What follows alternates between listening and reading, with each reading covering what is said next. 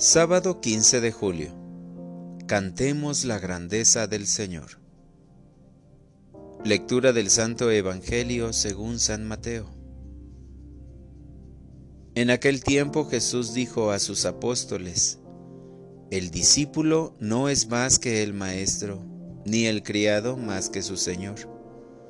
Le basta al discípulo ser como su maestro y al criado ser como su Señor.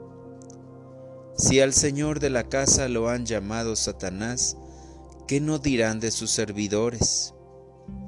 No teman a los hombres. No hay nada oculto que no llegue a descubrirse. No hay nada secreto que no llegue a saberse. Lo que les digo de noche, repítanlo en pleno día. Y lo que les digo al oído, pregónenlo desde las azoteas. No tengan miedo a los que matan el cuerpo, pero no pueden matar el alma. Teman más bien a quien puede arrojar al lugar de castigo el alma y el cuerpo. ¿No es verdad que se venden dos pajarillos por una moneda? Sin embargo, ni uno solo de ellos cae por tierra si no lo permite el Padre. En cuanto a ustedes, hasta los cabellos de su cabeza están contados. Por lo tanto, no tengan miedo, porque ustedes valen mucho más que todos los pájaros del mundo. A quien me reconozca delante de los hombres, yo también lo reconoceré ante mi Padre que está en los cielos. Pero al que me niegue delante de los hombres, yo también lo negaré ante mi Padre que está en los cielos. Palabra del Señor. Oración de la mañana. Las virtudes del discípulo de Cristo. Mi Dios y mi todo. Tú engendraste la creación con sabiduría. Por eso sé que hasta lo más mínimo es bello y útil Tú nos amas con un amor profundo e infinito.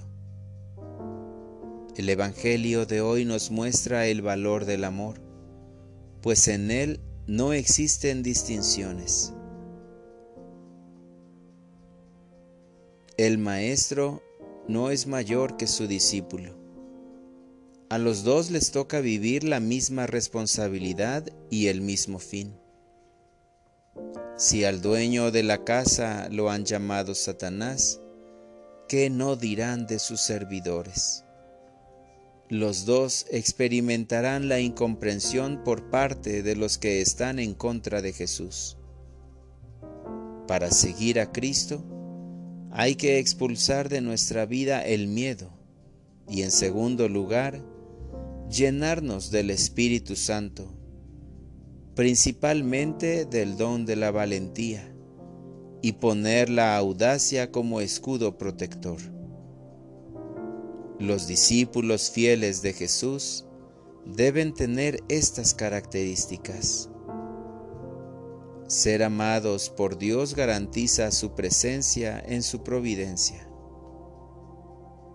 Para eliminar el miedo, primero debemos mostrar seguridad pues sólo así podremos ser libres y experimentar el gozo de su presencia. Para orientar mi vida, Señor, hoy me propongo cumplir tu voluntad en cada momento de mi vida.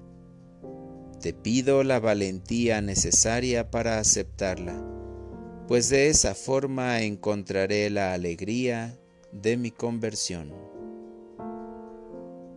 Gracias Señor porque nunca me dejas solo frente a mis miedos. Te pido que me des la valentía necesaria en mis convicciones para ser solidario contigo y así permanecer fiel en la construcción de tu reino. Amén.